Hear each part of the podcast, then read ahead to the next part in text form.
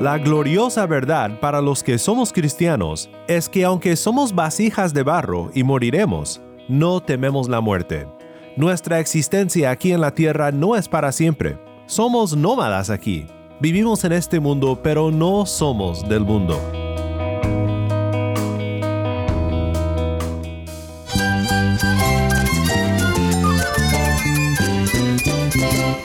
Cristo es la esperanza. Cristo es mi Señor y mi Salvador. Cristo ha transformado mi vida. Cristo es la viña. Separado de Él, nada puedes hacer. Cristo es el camino, la verdad y la vida. Jesús es mi todo. El único descanso, la única paz verdadera es con Jesucristo. Estás escuchando a El Faro de Redención, Cristo desde toda la Biblia para toda Cuba y para todo el mundo. Mi nombre es Daniel Warren, gracias por acompañarme aquí en El Faro. Hoy concluimos nuestra serie de dos semanas que hemos titulado El Credo. Creo en un solo Dios Padre Todopoderoso, Creador del cielo y de la tierra, y de todas las cosas visibles e invisibles, y en un solo Señor, Jesucristo, Hijo unigénito de Dios, engendrado del Padre antes de todos los siglos, Dios de Dios, luz de luz, verdadero Dios de Dios verdadero, engendrado, no hecho, consubstancial con el Padre, por el cual todas las cosas fueron hechas, el cual por amor a nosotros y por nuestra salud descendió del cielo, y tomando nuestra carne de la Virgen María, por el Espíritu Santo, fue hecho hombre, y fue crucificado por nosotros bajo el poder de Poncio Pilato, padeció y fue sepultado, y al tercer día resucitó según las Escrituras subió a los cielos y está sentado a la diestra de Dios Padre. Y vendrá otra vez con gloria a juzgar a los vivos y a los muertos. Y su reino no tendrá fin. Y creo en el Espíritu Santo, Señor y dador de vida, procedente del Padre y del Hijo, el cual con el Padre y el Hijo juntamente es adorado y glorificado, que habló por los profetas, y creo en una santa iglesia católica y apostólica confieso un bautismo para remisión de pecados y espero la resurrección de los muertos y la vida del siglo venidero. Amén. Ha sido una bendición poder pasar estos días estudiando juntos un antiguo credo de la iglesia, el credo niceno. Aunque no seas parte de una tradición cristiana que suele usar los credos, espero que hayas aprendido mucho acerca de lo que tenemos en común con todos los que confiesan estas verdades históricas de la fe, aunque tengamos muchas diferencias en otras áreas. Que nuestro Cristo siga uniéndonos como una sola iglesia santa universal conforme a su palabra, como vimos en el episodio de ayer. Si tienes una Biblia, busca primero Eclesiastés 12 y quédate conmigo.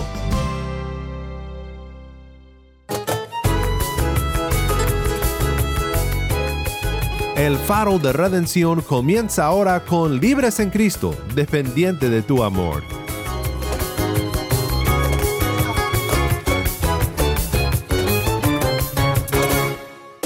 Antes que amanezca iré a buscarte tengo mucho de qué hablarte, necesito oír tu voz.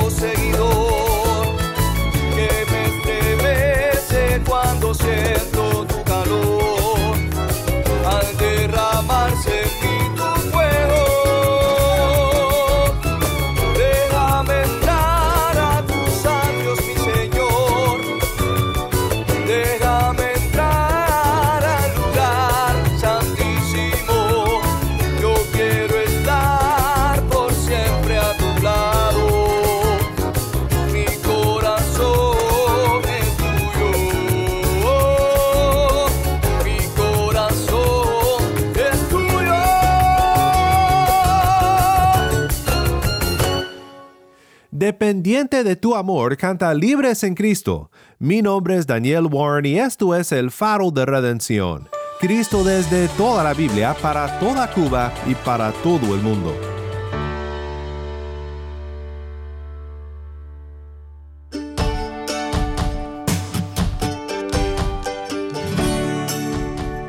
Cada día que pasa parece que nos arrugamos un poco más. Cada vez se nos notan más las canas, o en mi caso hay menos y menos pelo. Y lentamente nuestros cuerpos se desgastan más. Pero lo que está pasando dentro de nosotros por la obra del Espíritu Santo es otra historia.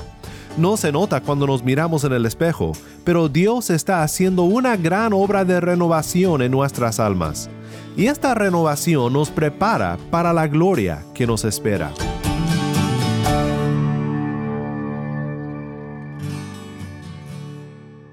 En el libro de Eclesiastés, el predicador pinta una buenísima descripción del envejecimiento y quisiera compartirlo contigo.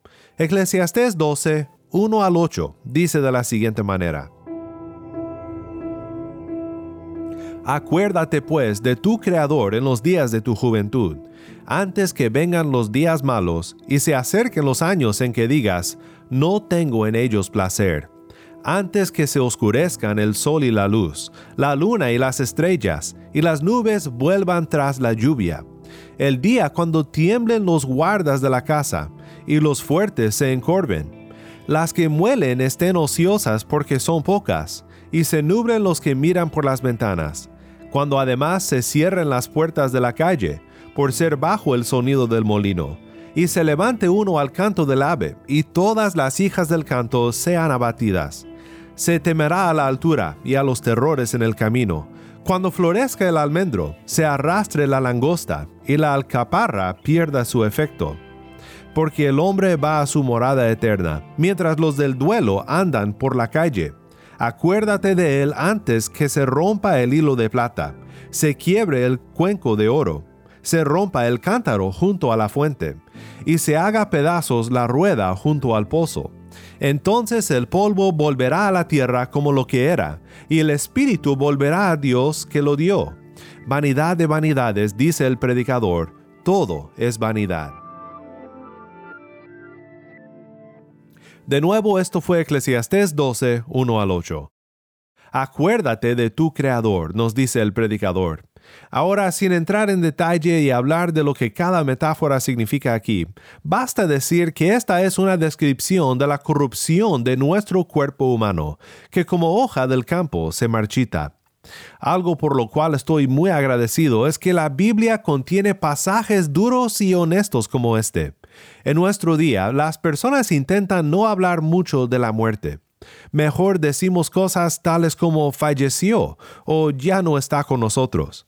Pero usando estas descripciones poéticas, el predicador de Eclesiastés habla con bastante franqueza sobre lo que sucede al pasar los años. Simplemente, por más que lo intentemos, no podemos escaparnos de la realidad de la muerte.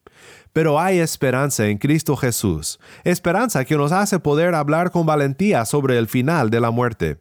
Esta descripción no toma en cuenta lo que pasa cuando el joven se acuerda de su Creador y toma por fe el remedio que el Creador ha puesto para su pobre condición, el Hijo de Dios, que sufrió la muerte para que la vejez no sea el final de nuestra historia.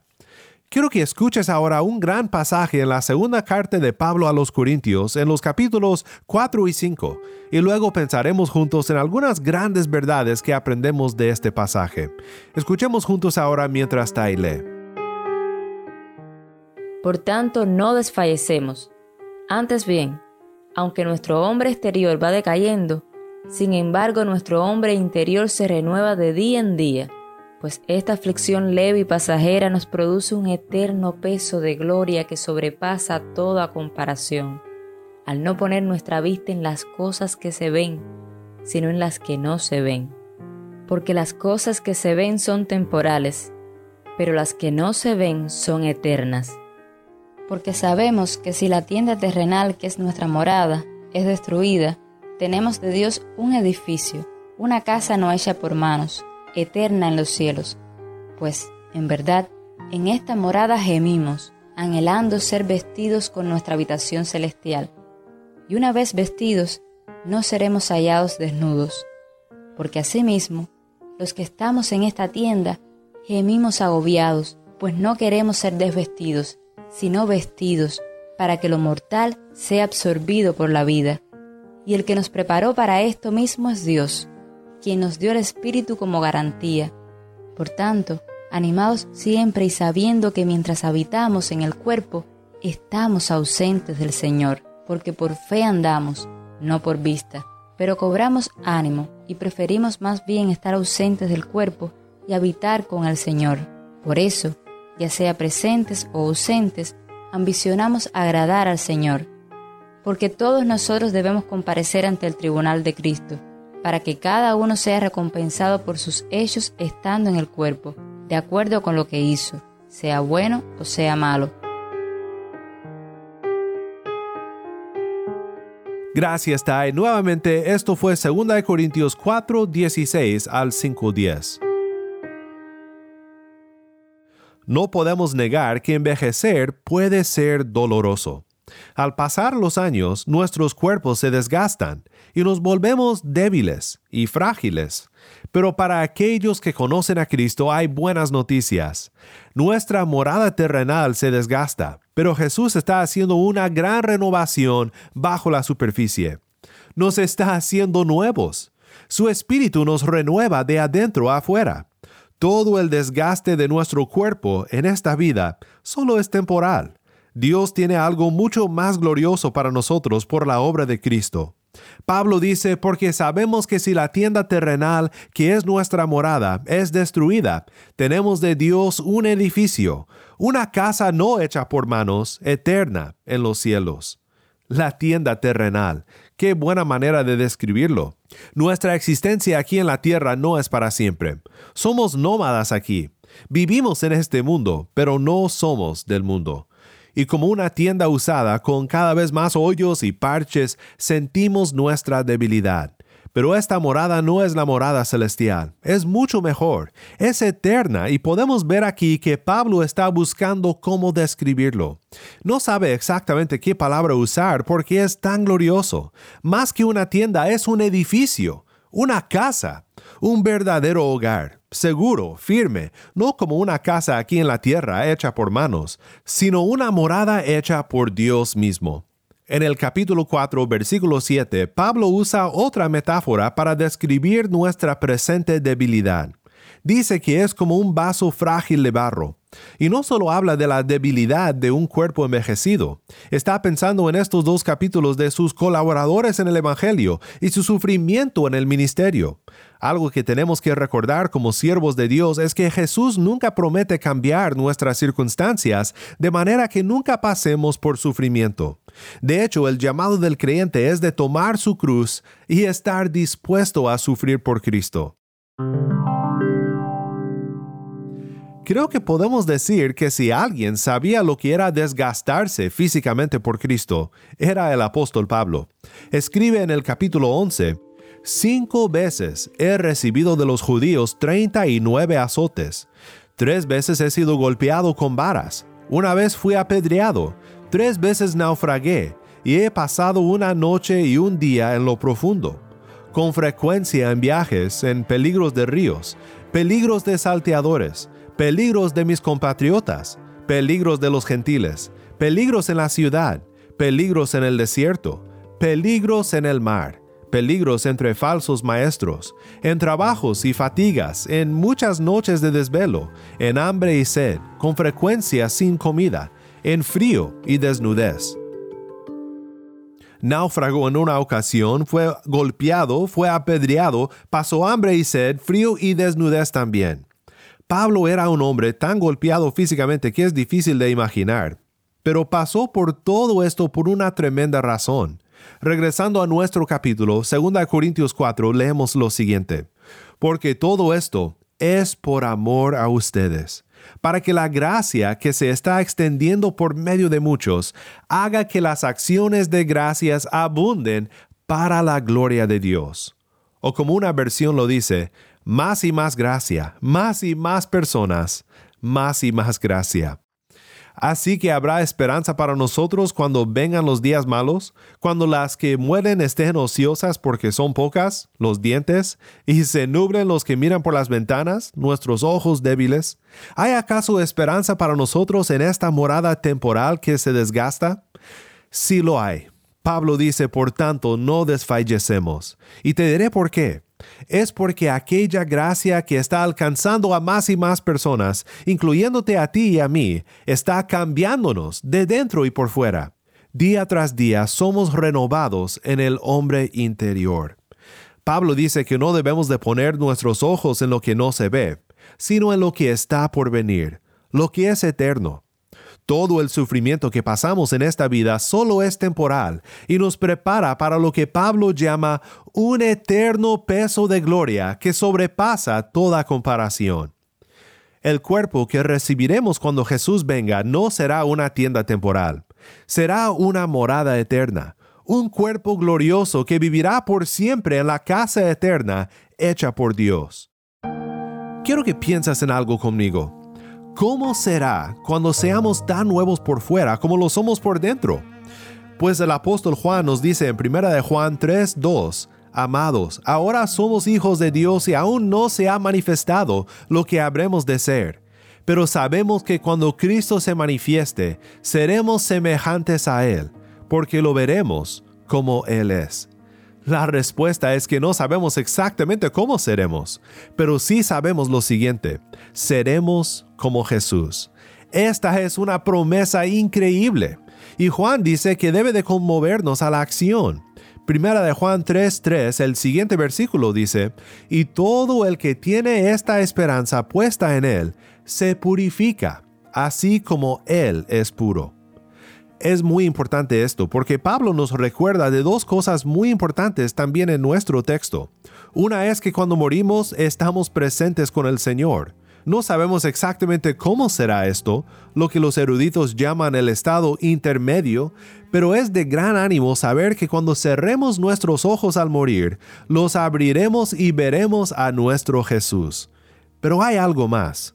Pablo dice, todos nosotros debemos comparecer ante el tribunal de Cristo, para que cada uno sea recompensado por sus hechos estando en el cuerpo, de acuerdo con lo que hizo, sea bueno o sea malo.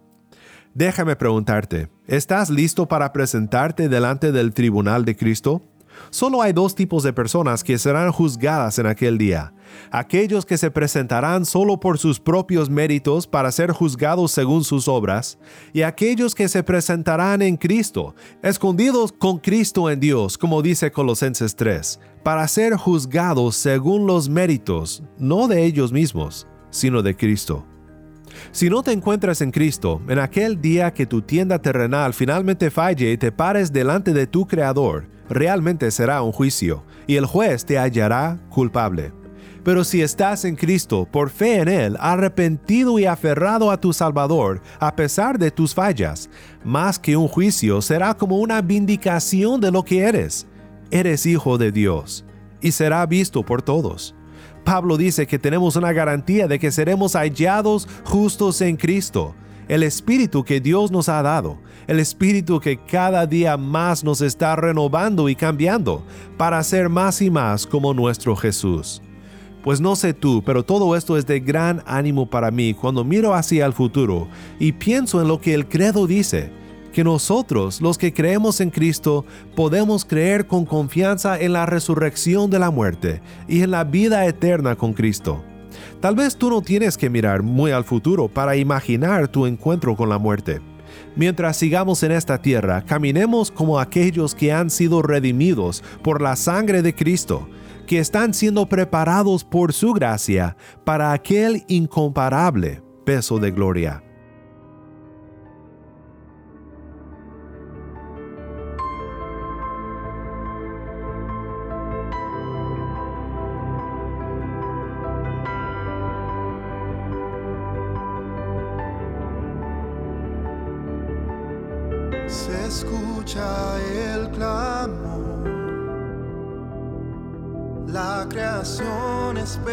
Su liberación.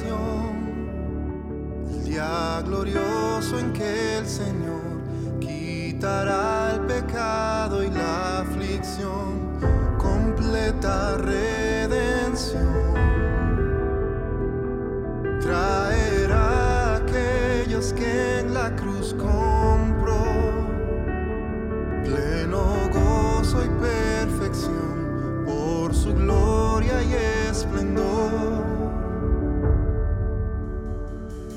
Cristo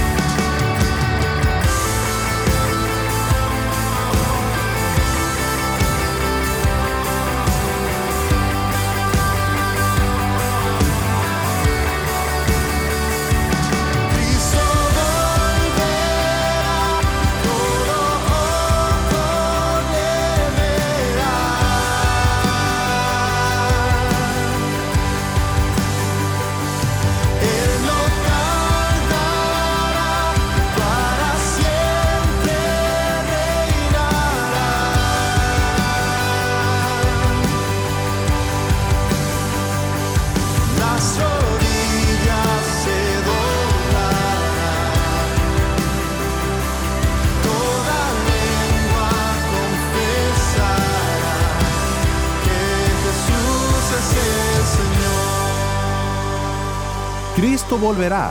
Canta para su gloria. Mi nombre es Daniel Warren. Gracias por acompañarme aquí en el faro. Saber que cuando Jesús venga seremos como Él y que esta tienda terrenal que envejece cada día más no es el final de nuestra historia, pues es de gran ánimo para mí. Y espero que meditar en este pasaje haya sido de ánimo para ti en medio del sufrimiento de esta vida también. Esperamos la resurrección de los muertos y la vida del siglo venidero. Amén. Si aún no conoces a Cristo, si aún no has puesto tu fe en Él, te pido que pienses en aquel día cuando enfrentes al Creador como juez. No querrás hallarte solo en aquel día, sino en Cristo Jesús. Acuérdate, joven, de tu Creador ahora, antes de que venga el último día, cuando sin Él serás infeliz por siempre. Oremos juntos para terminar. Padre Celestial, te agradezco por cuidar de nosotros aún en nuestra debilidad, por ser un buen Padre que siempre está con nosotros, tus hijos, aún en medio de las tribulaciones de esta vida y el envejecimiento de nuestro cuerpo. Sabemos que por lo que pasamos ahora no tiene comparación con el peso de gloria que nos espera. Ayúdanos a ser pacientes y a caminar en la pureza que es digna de personas que están siendo renovadas por el Espíritu. En el nombre de Cristo nuestro Redentor oramos. Amén. El Faro de Redención como programa radial fue ideado para Cuba, pero ha crecido a un nivel global y si estás en sintonía fuera de Cuba, te agradezco por pasar estos tiempos con nosotros estudiando temas que nos fortalecen en nuestro caminar cristiano. Para más información sobre este ministerio y sobre cómo tú puedes formar parte de nuestra misión, visita nuestra página web elfaroderedencion.org. Nuevamente nuestra página web elfaroderedencion.org. No olvides que también nos puedes seguir en las redes sociales, en Facebook, Instagram y Twitter. Solo busca El Faro de Redención. Allí encontrarás más contenido durante la semana para animarte en tu fe y para mantenerte informado sobre el ministerio de El Faro.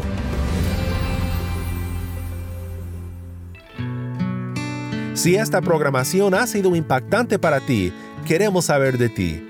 Puedes escribirnos al correo electrónico ministerio arroba el faro de Nuevamente nuestro correo electrónico ministerio arroba el faro de o mándanos un mensaje de voz a nuestro número de WhatsApp. Y cuando nos lo mandes indícanos si podemos incluir tu mensaje en un futuro programa. Nuestro número de WhatsApp es 1 786 373 4880. Nuevamente nuestro número de WhatsApp 1 786 373 4880. El Faro de Redención es un ministerio de Haven Ministries. Nuestro productor ejecutivo es Moisés Luna. Desde Cuba, Yamil Domínguez es nuestro productor para contenido cubano y Taimí Zamora es nuestra lectora, a cargo de nuestras redes sociales Mariana Warren.